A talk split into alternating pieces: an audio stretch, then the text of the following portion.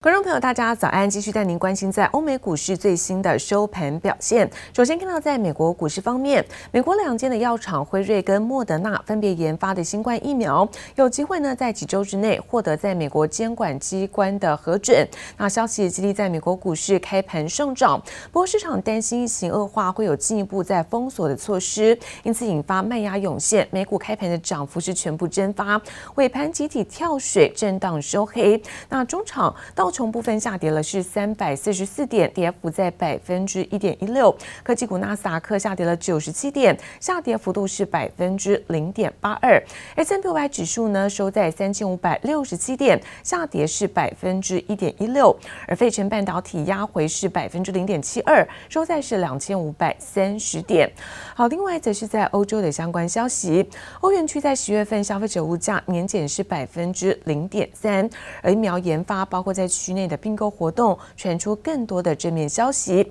有助于在抵消病毒快速扩散所引发的忧虑。那我们看到欧洲哦，欧股主要指数开低走高，中场德国上扬是百分之零点五二，而法国涨幅来到百分之零点五。美国现任总统川普在大选之后几乎可以说是神隐，而美国总统当选人拜登则是频频的露面。那未来这个白宫幕僚团队渐渐有了雏形，拜登最新任命了几位的竞选团队核心的成员，担任是白宫高阶幕僚职务，大动作宣布准备交接。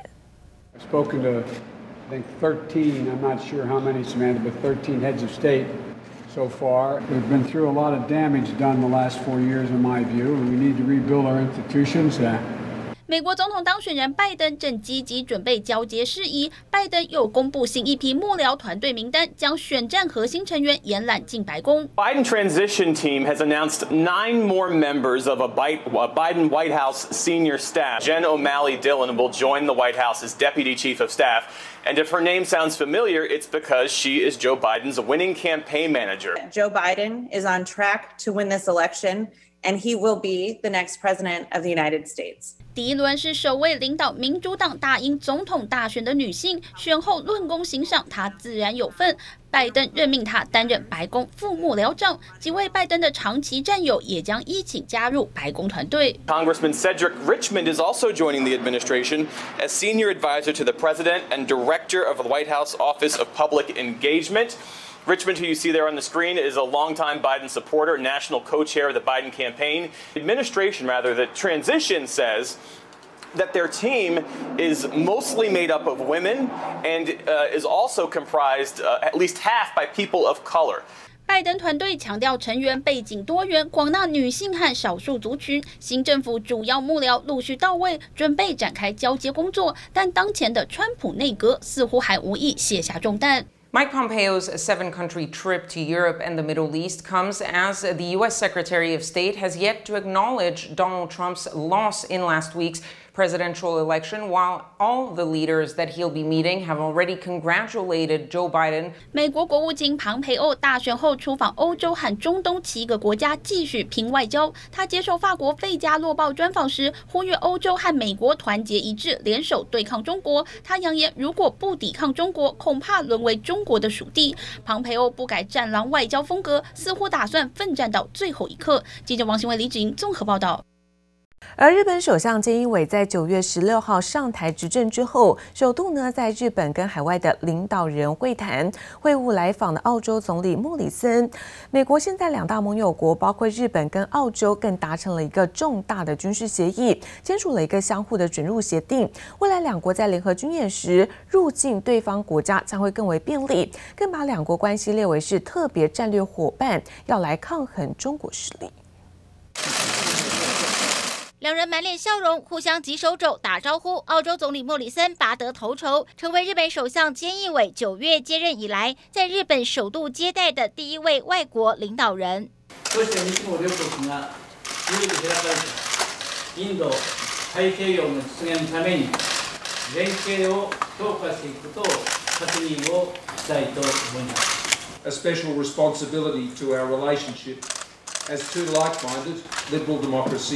Market-based economies who have a long history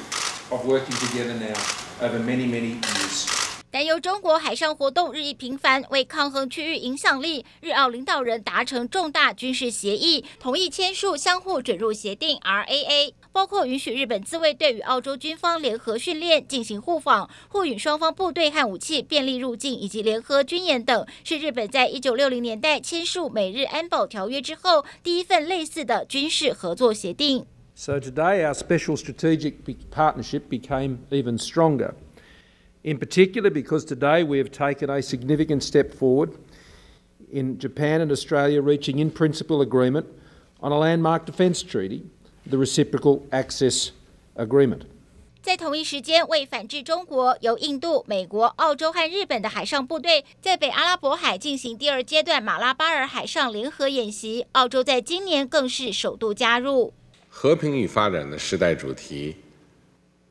没有改变。世界多极化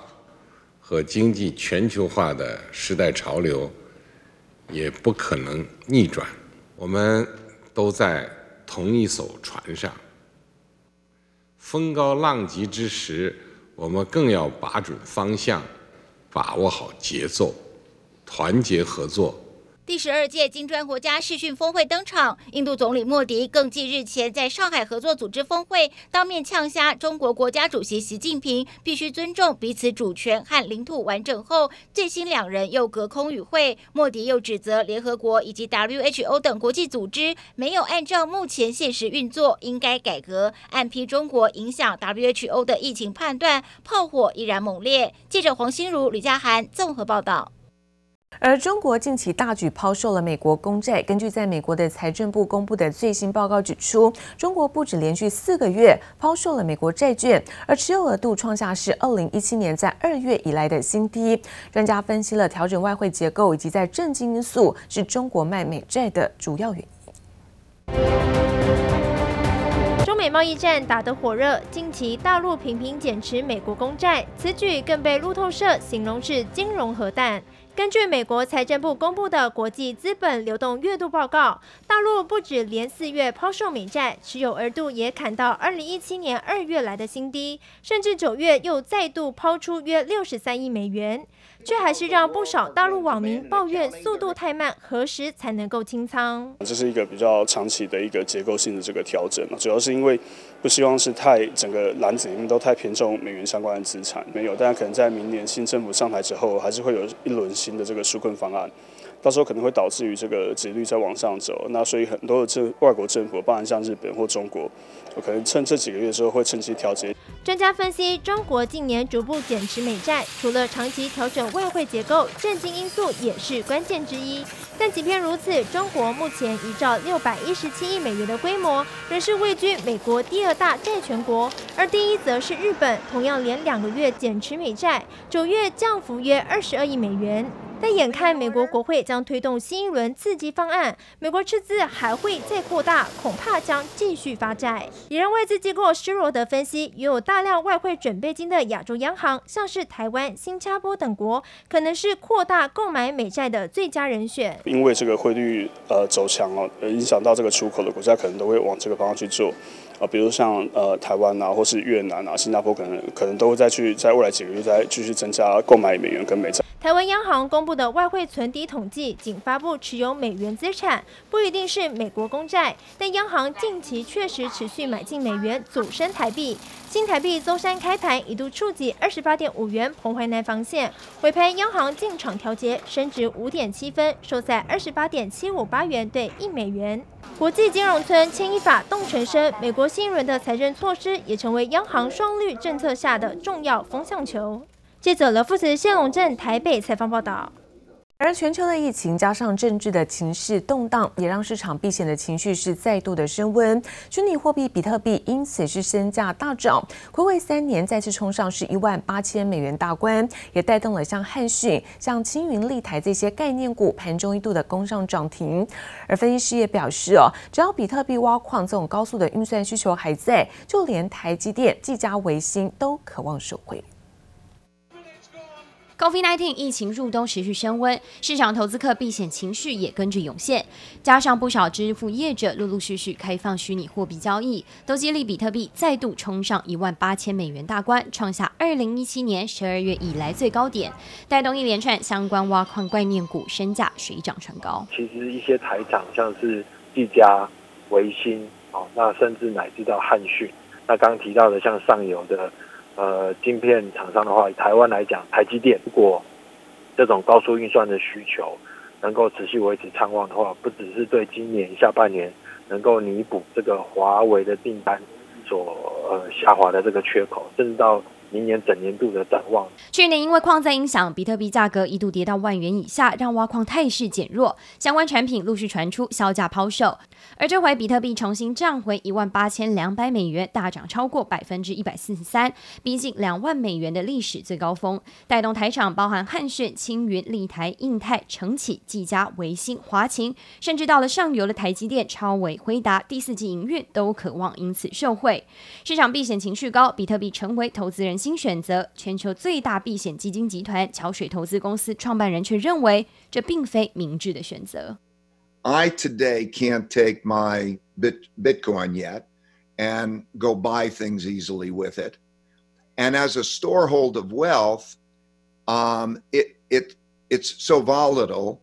um, that its volatility based on speculation is so much greater that it's not an effective storehold of wealth. 达里欧认为，比特币转账难度高，波动率大，随时都有遭到政府禁止的风险，并非储蓄财富的良好标的。但不止虚拟货币，在国际情势不安的状况下，他也指出现金、债券甚至房地产的投资风险，呼吁投资人避险的同时，还是得先审慎观察。记者唐丽珍、陈日志台北采访报道。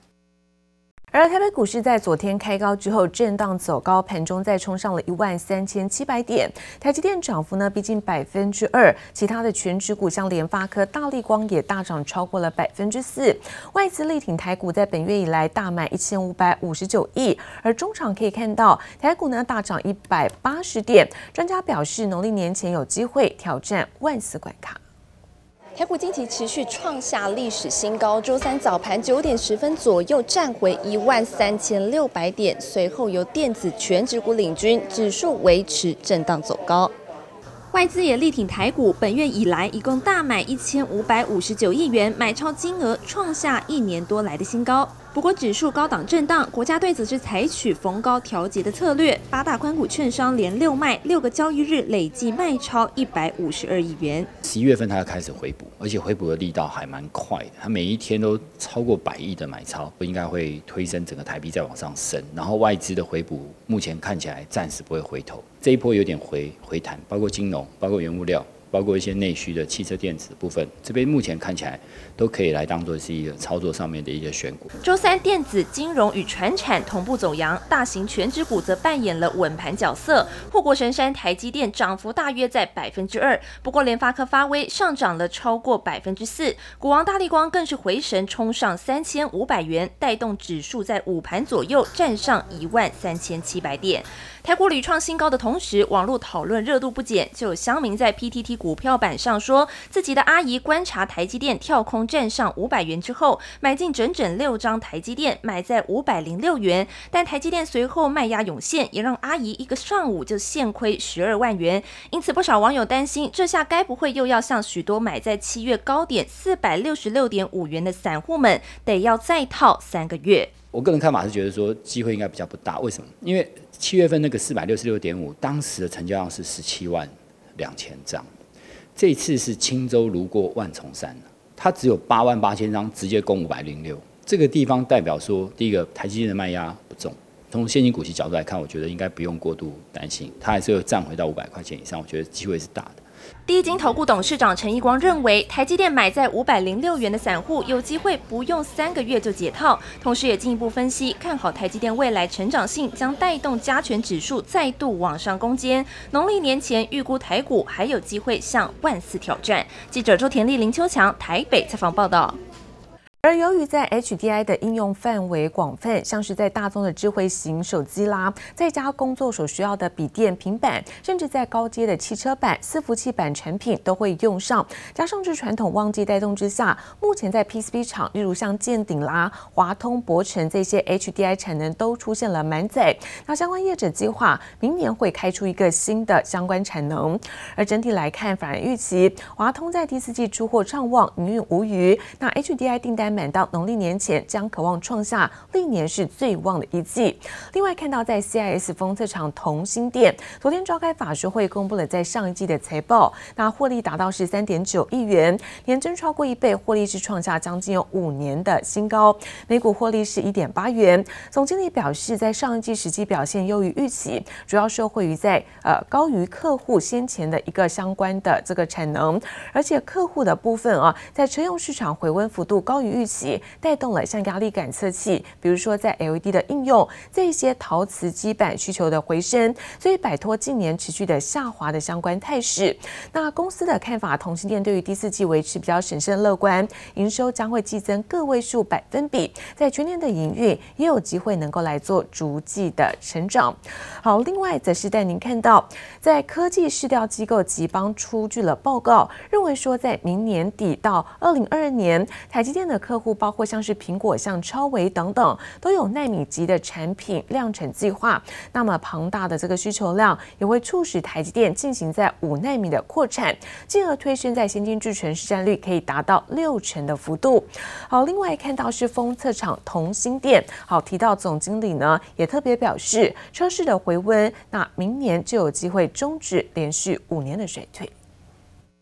科技市调机构集邦今天指出，台积电今年受到华为禁令影响，使得五奈米制程仅剩苹果一家。但展望明年，集邦认为，二零二一年底到二零二二年，台积电客户包含苹果、超微、联发科以及高通等，都有奈米产品量产计划，因此将促使台积电开始着手进行五奈米扩产，连带推升先进制程市占率逼近六成。封测厂同欣电今天召开法说会，随着车市逐步回温，总经理吕少平看好明年陶瓷基板业绩有望持稳或重返成长，终止连五年的衰退。而目前陶瓷基板业绩占同欣电整体营收约两成。不过吕少平也坦言，陶瓷基板业绩近年有明显下滑态势，因此也积极开发电转换器、镭射等新产品。中钢今天召开集团法说，看好钢市回温态势不变，预计明年首季将延续价量齐扬的走势。而面对区域全面经济伙伴协定将冲击台湾钢铁业，